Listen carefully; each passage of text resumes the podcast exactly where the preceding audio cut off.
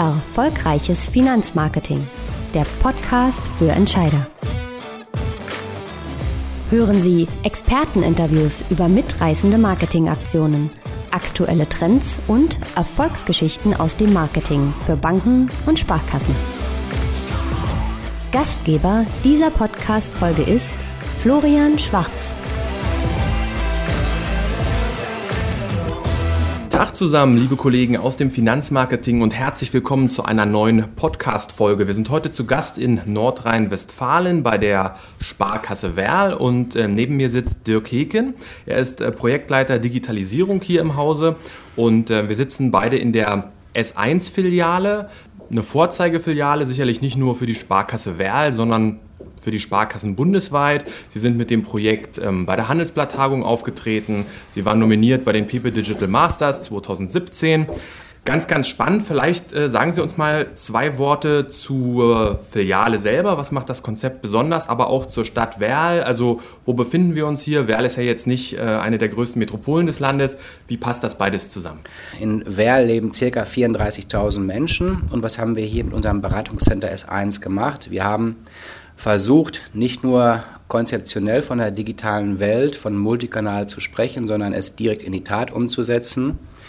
Hier in unserem Beratungscenter S1 wird ausnahmslos papierlos beraten, digital beraten, neue Medien werden täglich eingesetzt und wir versuchen hier eben technikaffine, digitalaffine Sparkassenkunden zu begeistern, ähm, Kauferlebnis zu schaffen und das machen wir seit 2010 mit größtmöglichem Erfolg.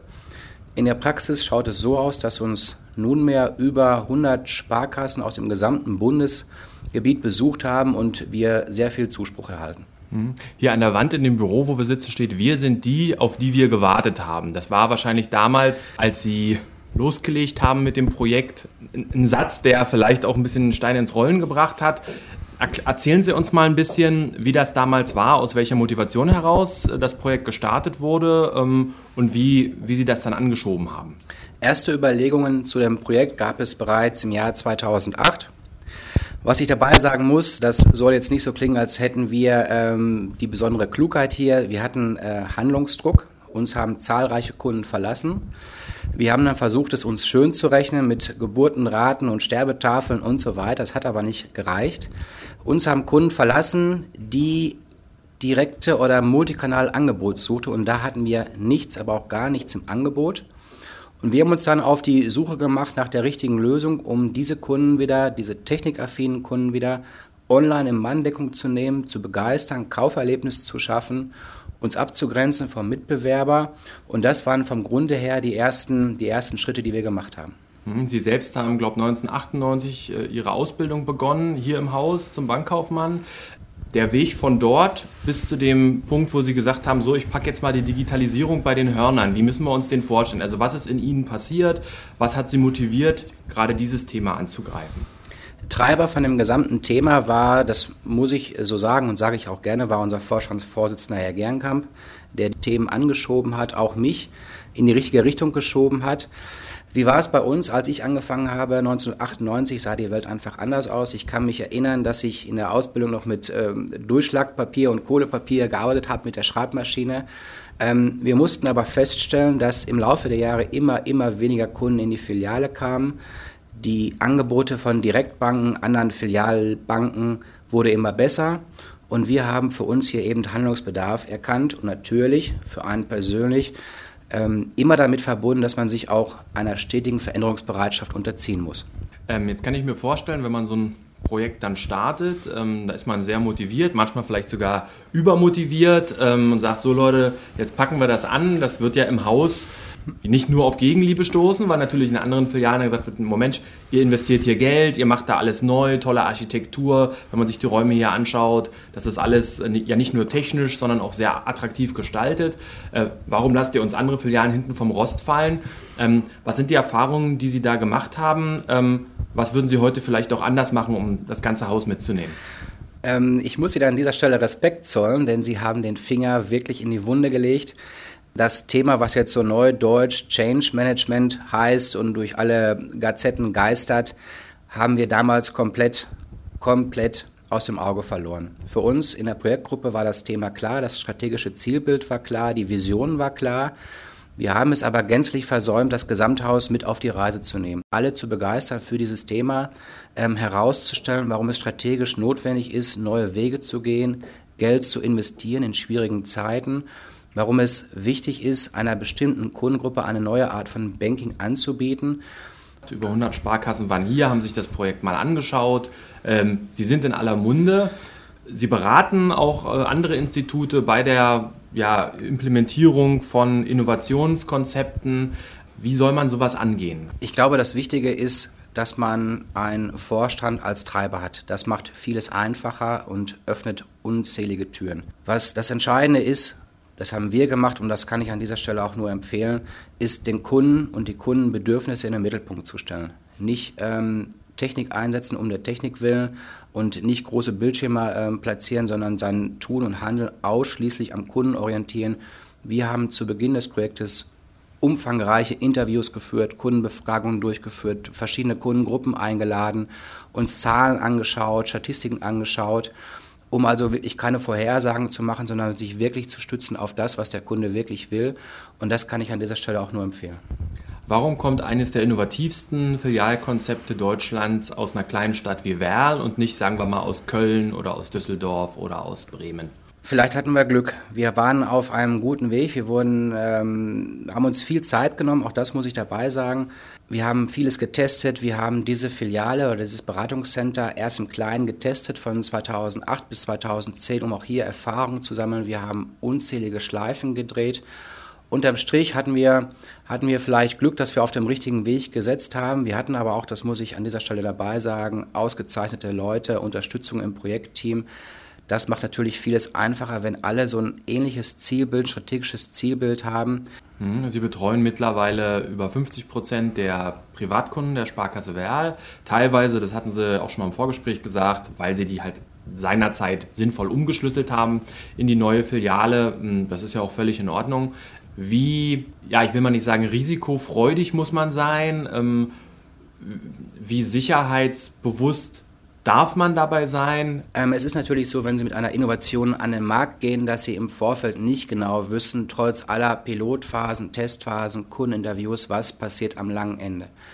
Ich muss ähm, betonen, dass wir hier in Werk keine Outlaws sind. Natürlich gelten für uns auch alle gängigen Gesetze und ähm, äh, Regelungen.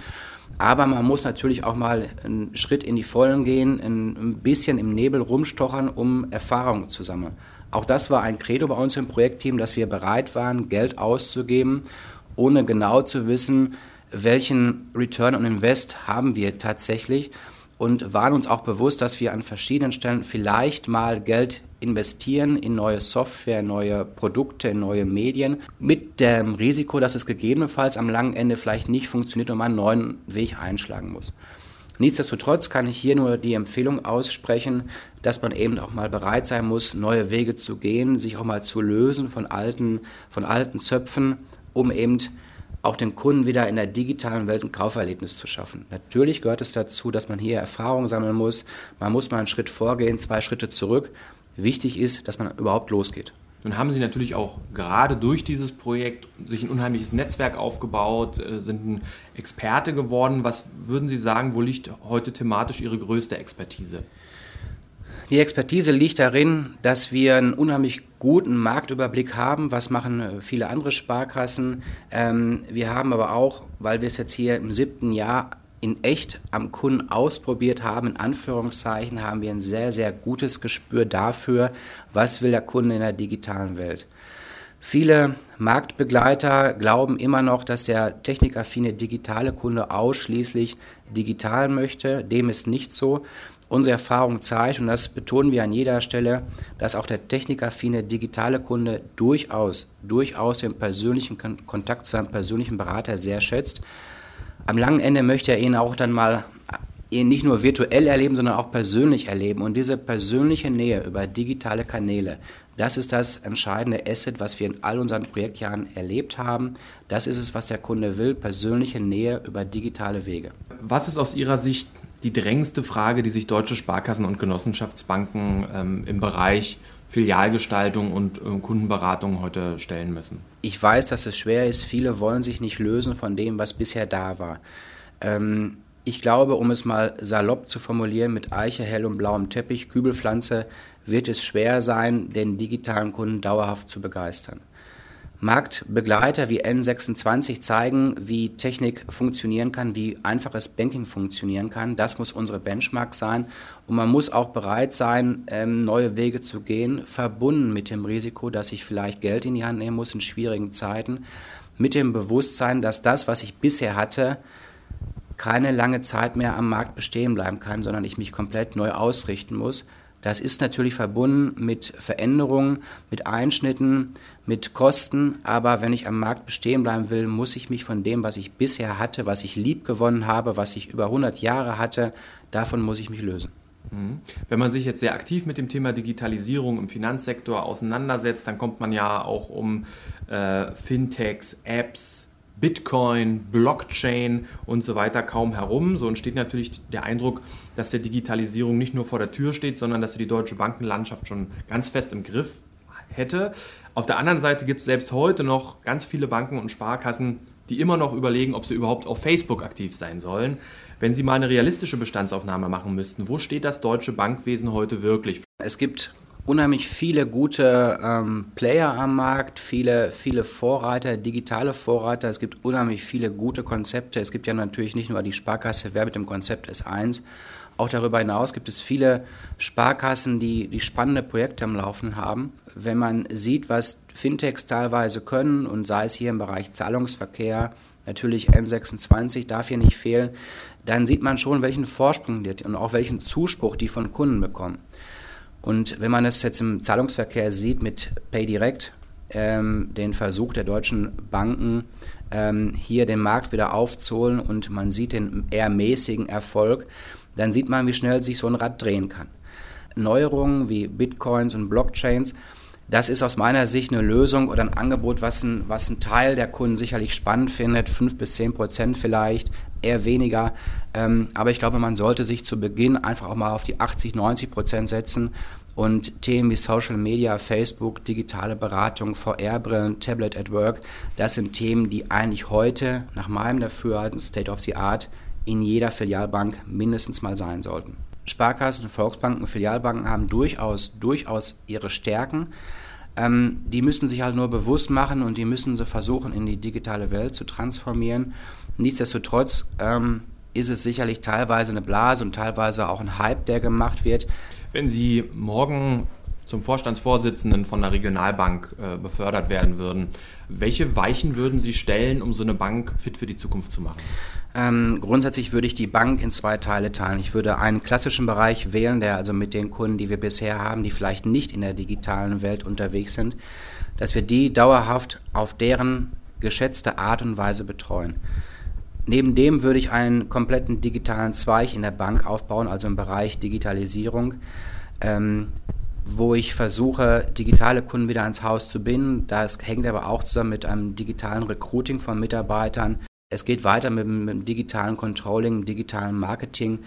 Die Verwurzelung ähm, in der Region stellt ja den Markenkern der Sparkassen dar. Wie passt diese regionale Abgrenzung zu den unendlichen Weiten des World Wide Web? Unsere Erfahrung zeigt, dass der Kunde, der technikaffine digitale Kunde in der digitalen Welt seinen persönlichen Berater zum Anfassen nach wie vor sehr, sehr schätzt. Wir haben die Erfahrung gemacht, dass auch Kunden, die, die unsere Region verlassen haben, die weggezogen sind nach Hamburg, Frankfurt, ähm, teilweise ins Ausland, aufgrund dieser persönlichen Nähe, die wir über digitale Kanäle zur Verfügung stellen, keine keine Veranlassung mehr sieht, seine regionale Hausbank, Haussparkasse zu verlassen. Das, was doch die Sparkassen im Besonderen als ausnahmsloses Asset haben, ist die persönliche Nähe durch den Berater. Mensch zu Mensch, Berater aus der Region, die ich aus dem Fußballverein, aus der Kindes, Kindeszeit erkenne.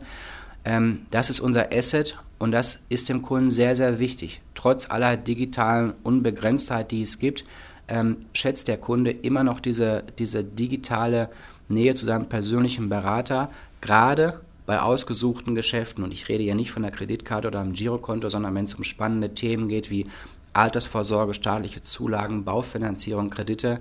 Da ist es eben wichtiger, ein persönliches Gesicht zu haben, als nur eine unbekannte Telefonnummer irgendwo in Frankfurt anzurufen. Gerade hier in der S1 wird diese Persönlichkeit, diese Zugänglichkeit ja sehr betont. Ähm, die Berater sind auf einer eigenen Webseite mit ihrer Vita zu sehen. Man kann also sehen, was haben die für eine Ausbildung, was haben die für Hobbys, was haben die für Interessen. Das ist jetzt doch eine Herangehensweise, die in vielen äh, regionalen Kreditinstituten ganz anders gelebt wird, wo ja, also über die Visitenkarte hinaus man eigentlich keine Informationen über sich preisgeben möchte. Ähm, das erfordert natürlich auch eine ganz andere Kultur ähm, in einem Unternehmen und natürlich auch in, der Mitarbeiterschaft.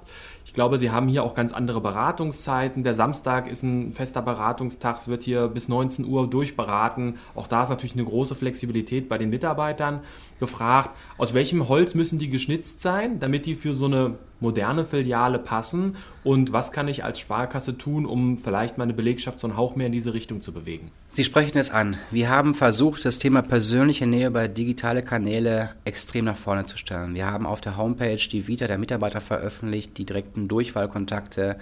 Ähm, wir platzieren die Mitarbeiter sehr prominent auf der Homepage.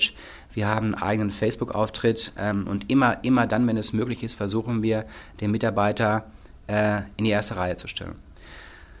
Das bedarf natürlich einer, eines Recruitings von Mitarbeitern, die ja, die Spaß am Thema haben. Ich kann keinen zwingen. Ähm, und ich verstehe auch Mitarbeiter, die sagen, ähm, das möchte ich vielleicht nicht, da, da habe ich Sorge, wenn mein Bild im Internet ist. Ähm, unterm Strich kann ich, kann ich keinen zwingen, die müssen Spaß am Thema haben. Die Erfahrung bei uns, aber auch bei anderen Häusern, die wir begleitet haben, zeigt, dass durchaus Potenzial vorhanden ist, dass Mitarbeiter da sind, die sagen, das ist die Zukunft, hier möchte ich mich positionieren, hier möchte ich mich gerne engagieren. Ähm, aber unterm Strich brauche ich natürlich eine andere Art von Berater, ähm, als das ich früher gesucht habe. Früher waren Titel wie Betriebswitte und sonstiges sehr wichtig. Wir sagen, wollen geht vor können. Wenn der Spaß an digitalen Themen hat, wenn der selber eine sehr hohe mediale Kompetenz hat, digital fit ist, in allen digitalen Bereichen unterwegs ist, dann kann er es auch glaubhaft, ehrlich und sympathisch dem Kunden vermitteln. Und diese, dieses Potenzial steckt in allen Häusern. Man muss es nur heben und man muss den Menschen auch Freiheiten geben, Trial and Error, man muss sie befähigen, in der digitalen Welt zu arbeiten und man muss es ihnen erlauben und das Potenzial ist vorhanden, man muss es halt nur heben. Mhm. Sie hatten gerade selbst äh, PayDirect angesprochen, ist ja nur einer von zahlreichen Services, ich sag mal Yomo und so weiter, die, ähm, wo der Verband versucht, so eine Art digitales Angebot ähm, für die Kunden zur Verfügung zu stellen, dass Sie jetzt als regionales Institut wieder an Ihre Kunden in Anführungszeichen verkaufen müssen. Ich erinnere mich an die äh, Digital Masters in Berlin, da kam PayDirect kurz zu Wort, der Saal brach in Gelächter aus. Ähm, wie passt das zur Regionalität? Einerseits deutschlandweite Apps und Digitalangebote vom Verband empfehlen zu dürfen oder zu müssen und andererseits eigene digitale Angebote parallel zu schaffen und sich eigene Strukturen aufzubauen. Da liegt natürlich dann die Herausforderung. Es ist natürlich so, dass bei, bei Themen wie PayDirect ähm, oder Yomo äh, das ein kleines Haus wie wir nur schwer darstellen kann von den Kapazitäten, von den Ressourcen, natürlich auch vom Budget. Ähm, da bedarf es Lösungen aus der Gruppe heraus, die vom Verband, von den Rechenzentren entsprechend fertig, rolloutfähig zur Verfügung gestellt werden. Nach meinem Dafürhalten ist das Entscheidende aber, dass wir deutlich, deutlich mehr Tempo auf die Straße kriegen und auch mal Marktführer sind, Innovator sind und der Erste am Markt sind, Stichwort First Mover. Man sieht das bei PayDirect sehr schön. Ähm, aus meiner Sicht ein schwieriger Versuch, dem Marktführer mit PayPal mit knapp 20 Millionen Usern hinterherzulaufen. Man sieht, welche Schwierigkeiten das hat. Und ich glaube, das Entscheidende ist, dass durchaus der Verband oder halt die, die, die entsprechenden ähm, Gremien Lösungen für alle zur Verfügung stellen, aber eben auch mal als Erster, dass wir wirklich Erster am Markt sind mit einer neuen digitalen Lösung. Alles andere wird extrem schwierig. Am Beispiel von PayDirect zeigen wir, wie schwer wir uns tun. Soziale Medien sind längst zu einem wichtig, wichtigen, wenn nicht sogar dem wichtigsten Ort geworden, an dem über die Banken diskutiert wird und über ihre Leistungen und Preise sich ausgetauscht wird. Welche sozialen Netzwerke sind aus Ihrer Sicht für Banken tatsächlich relevant? Wir haben mit Facebook seit 2012, glaube ich, erste Erfahrung gesammelt. Als Beispiel zum äh, Start haben wir versucht, Produkte zu platzieren, einfache Produkte aus dem Bereich Zahlungsverkehr, Kreditkarten und so weiter. Hier haben wir festgestellt, dass das gar nicht funktioniert und ähm, das auch sofort versucht, wieder sofort einzustellen, um halt wieder mehr die persönlichen Berater in den Vordergrund zu stellen. Facebook nutzen wir als reine Image-Seite. Hier positionieren wir uns, hier reden wir aus dem Alltag, hier berichten wir aus dem Beratungscenter S1 oder von Dienstjubiläen. Hier stellen wir die Mitarbeiter in den Vordergrund und machen hier ausnahmslos Imagewerbung. Darüber hinaus sehe ich Bereiche wie Snapchat, Instagram, als absolutes Must-Have. Ich muss gestehen, dass wir es nicht haben, weil wir eben äh, auch hier begrenzte Ressourcen haben. Aber wenn ich sehe, dass die Zielgruppe, weiß ich nicht, von Kunden von 14 bis Mitte 20 vorzugsweise auf Instagram zu finden ist, ist es ausnahmslos wichtig, auch hier vertreten zu sein. Meine Empfehlung an dieser Stelle ist, deswegen haben wir auch mit Facebook angefangen, dass man zunächst mit einem Kanal startet, hier Erfahrung sammelt, den gut, ernsthaft, professionell bespielt um dann den nächsten zu eröffnen. Es bringt nach meinem Dafürhalten wenig, auf allen Kanälen präsent zu sein, aber nur halbherzig, äh, mit wenig interessanten Artikeln und Beiträgen. Welche Bankthemen laufen denn in den sozialen Netzwerken besonders gut und von welchen sollten Kreditinstitute lieber die Finger lassen? Online-Banking oder App-Nutzung, das sind Themen, die hier funktionieren. Unterm Strich kann ich nur die Empfehlung geben, dass man nicht darauf versuchen sollte, hier Produkte zu platzieren oder ähm, darauf hoffen soll, mehr Ertrag zu schaffen. Es geht hier um Kundenbindung, Kauferlebnis, ein Image, aber nicht um die Platzierung von Produkten. Sie haben mit der S1 ja einen Schritt in die Umgestaltung, Neugestaltung einer Filiale gewagt.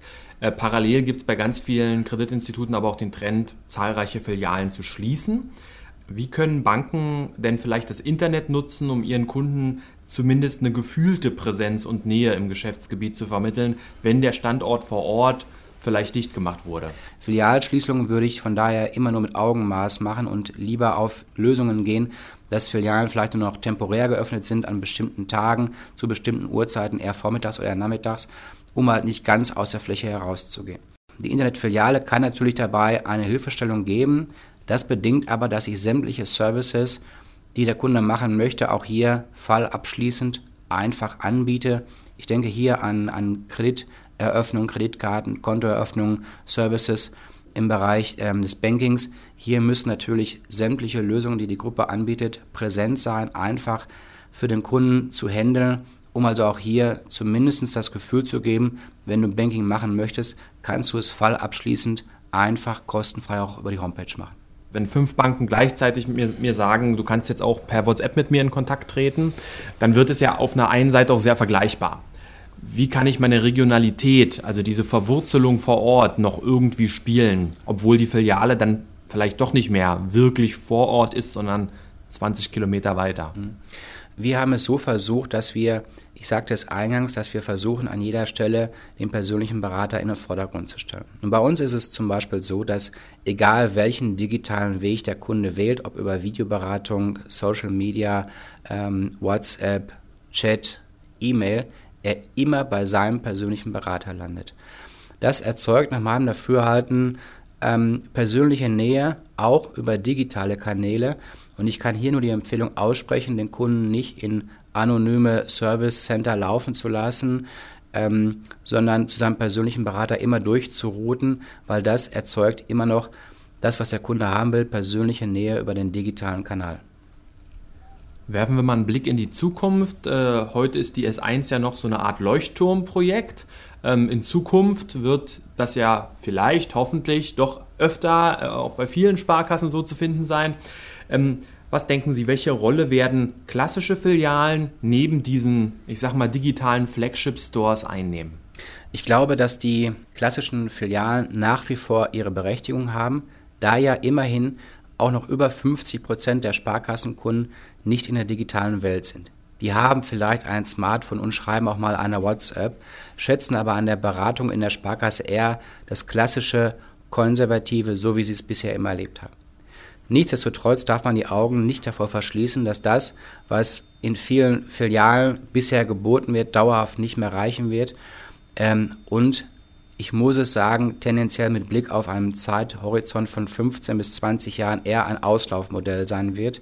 Ich gehe davon aus, dass in 20 Jahren die klassische Filiale der Banken nicht mehr am Markt vertreten sein wird, sondern nur noch digitale oder sehr digitale Beratungszentren, sehr hochgerüstet, ähm, die mit dem heutigen Erscheinungsbild einer Filiale nichts mehr zu tun haben werden.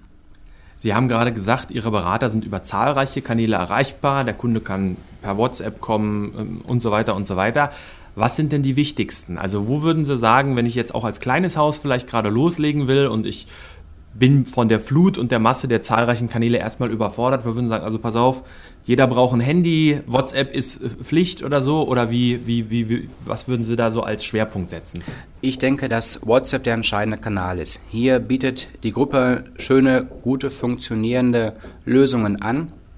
Hier ist es unabdingbar, präsent zu sein. Es bedarf natürlich im Intern von gewissen Qualitätsstandards, wenn ich über WhatsApp arbeite.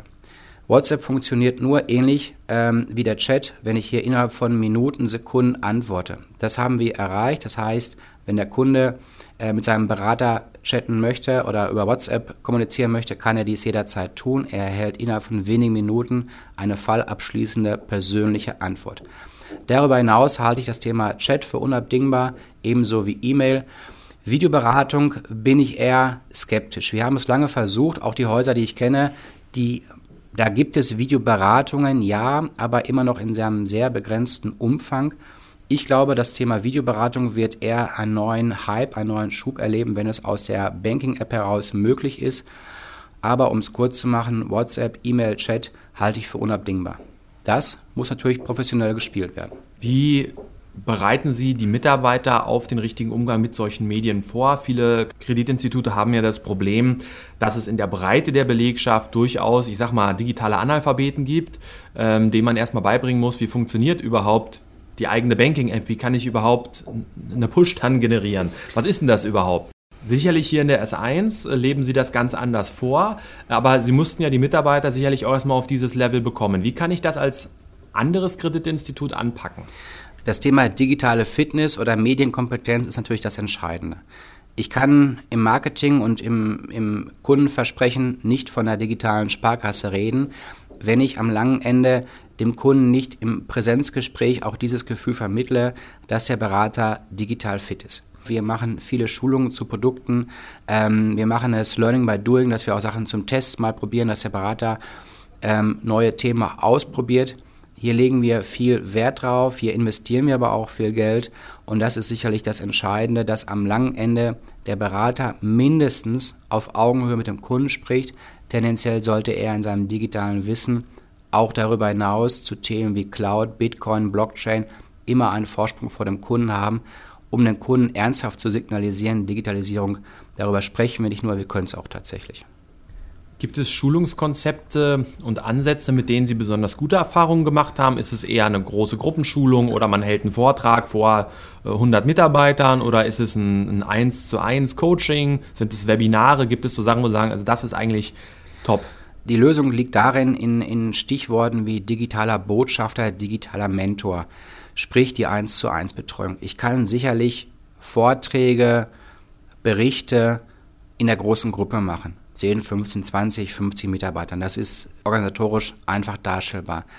In dieser Situation erlebe ich aber nicht, dass Mitarbeiter Fragen stellen, Ängste formulieren, Sorgen formulieren, ähm, offen sind. Das erreiche ich nur im 1 zu 1 Gespräch und die Lösung kann hier sicherlich sein, für größere oder große Häuser, wenn ich mit digitalen Botschaftern arbeite, das heißt, dass ich in jeder Filiale jemanden habe, der sehr stark technikaffin ist, der sich sehr gut auskennt und immer dann, wenn es passt, einen Mitarbeiter mit zur Seite nimmt und sagt, pass auf, heute schauen wir uns mal dieses oder jenes Thema an. Ich glaube, das ist die Lösung, Coaching am Arbeitsplatz im 1 zu 1 Gespräch. Schildern Sie doch bitte mal einen Moment in Ihrer Laufbahn, wo Sie gesagt haben oder gedacht haben, ich glaube, jetzt habe ich verstanden, wie die Bank von morgen funktionieren wird. Ähm, ich habe eine ganz gute Vorstellung und will das jetzt mal anpacken. Zu Beginn des Projektes waren wir uns sicher, dass es so funktionieren könnte, aber natürlich auch mit dem Risiko, dass es halt noch nicht praxiserprobt ist. Je mehr man sich mit dem Thema beschäftigt, auf Veranstaltungen ist, auf, äh, auf, auf Networking betreibt, ähm, Artikel liest, äh, in User Groups drin ist, dass alle mit demselben Thema zu kämpfen haben. Und wir haben halt die Erfahrung gemacht, dass wir jetzt mittlerweile, weil wir eben ein sehr breites Bild haben, auch ein klares Strategieverständnis haben. Und ich glaube, wenn man ähm, viel liest, viele Veranstaltungen besucht, dann schärft sich irgendwann das strategische Zielbild heraus. Und das kann ich an dieser Stelle auch nur empfehlen, wirklich den Horizont zu erweitern, sich auch bereit zu sein, von Alten zu lösen. Dann kommt man relativ schnell auf ein relativ klares Bild. Heute sind Sie mit der S1 Vorreiter. Wo geht es für die S1 in Zukunft hin? Gibt es da schon Pläne? Geht es eher in die Breite? Noch mehr S1, S2, S3, S4, S5 sozusagen? Oder wird sich die S1 erneuern? Vom Grundsatz her ähm, haben Sie auch hier wieder den Finger in die Wunde gelegt.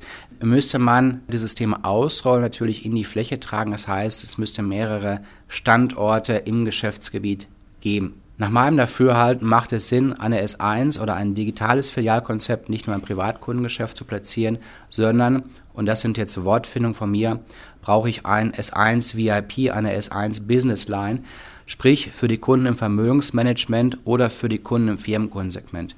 Das haben wir noch nicht angepackt, aber hier sehe ich deutliches Potenzial, dass ich es also auch ausrolle, digitale Lösungen schaffe, digitale Flagship-Stores schaffe für Kunden im Vermögensmanagement oder im Firmenkundensegment. Was sollen Entscheider in deutschen Regionalbanken und Sparkassen aus unserem Gespräch unbedingt mitnehmen? Den Mut, loszugehen, den Hinweis auf die Dringlichkeit, loszugehen, die Bereitschaft, in einem schwierigen Marktumfeld auch Geld zu investieren. Die Frage, die man sich hier stellen muss, will ich im neuen Markt aktiv sein oder will ich es eben nicht? Und ich kenne mich im Bereich der Digitalisierung gut aus und mein Dafürhalten ist, je später man anfängt, desto schwieriger wird es. Es gibt täglich, wöchentlich neue Lösungen am Markt, die man implementieren kann und ich warne davor, noch länger zu zögern. Angebote am Markt, und ich wiederhole mich hier, wie N26 zeigen, was heute schon möglich ist. Und wenn man heute nicht anfängt loszulaufen, wird es immer schwieriger, den Zug noch einzuholen. Und ich habe vor kurzem ein schönes Zitat gehört, so langsam wie heute entwickelt sich die Welt nie mehr. Von daher kann ich hier nur den Rat und die Empfehlung aussprechen, sich auf den digitalen Weg zu machen. Welche Tagungen, ähm, Veranstaltungen würden Sie den Hörern denn ans Herz legen, wenn Sie sagen, verlass auch mal deinen Ort, geh mal irgendwo hin, hör dir was an? Kürzlich war ich auf einer Veranstaltung an der Frankfurt School in Frankfurt. Da sprachen beispielsweise auch die Großbanken, Evonik war vertreten, ähm, die Telekom war vertreten. Auch da ist es immer wieder möglich, ähm, Impulse zu bekommen, ähm, sein eigenes Bild zu schärfen. Ähm, und ich kann das hier wirklich nur empfehlen, auch mal aus dem eigenen, aus dem eigenen Topf, aus dem eigenen Sud herauszukommen, um auch mal das, den Horizont zu erweitern und offen zu sein, auch wirklich für Impulse. Zum Abschluss vielleicht, äh, für welches Thema brennen Sie aktuell besonders? Ähm, Im Bereich, dem großen, großen Themenfeld Digitalisierung, gibt es da irgendwas, wo Sie sagen, das ist im Moment für mich der heiße Scheiß, damit beschäftige ich mich, das interessiert mich gerade? Wo ich eine Vorliebe oder eine, eine, eine, große Stellschraube sehe, ist das Thema Change Management. Ähm, ich glaube, egal in welchem Umfang und mit welchen Mitteln und mit welchen Lösungen sich ein Haus mit dem Thema Digitalisierung beschäftigt, das Entscheidende ist das Thema Change Management, Schrägstrich Veränderungskultur. Ich kann noch so gute Lösungen, Ideen, Konzepte, Projekte präsentieren. Wenn ich es am langen Ende nicht schaffe, die Belegschaft, die Mitarbeiter ähm, zu mobilisieren, zu motivieren, zu befähigen, in der digitalen Welt zu arbeiten, dann wird es am langen Ende schwer. Von daher ist, ist mein Steckenpferd das Thema Change Management, Veränderungskultur. Auch hier gibt es unzählige Lösungen, viele spannende Literaturempfehlungen und hier kann ich nur empfehlen, sich hier mit zu beschäftigen. Dirk Hegen, herzlichen Dank für das sehr interessante Gespräch, die vielen Anregungen und Impulse. Weiterhin viel Erfolg für Sie und die S1. Okay, ich habe zu danken für das sehr interessante Interview und ich hoffe, dass wir uns auch im nächsten Jahr in Berlin bei den Digital Masters wiedersehen und bin schon gespannt, was uns im nächsten Jahr erwartet. Danke. Das war Erfolgreiches Finanzmarketing, der Podcast für Entscheider. Weitere Folgen und innovative Vertriebs- und Marketingkampagnen für Banken und Sparkassen finden Sie unter www.finanzmarketing-podcast.de.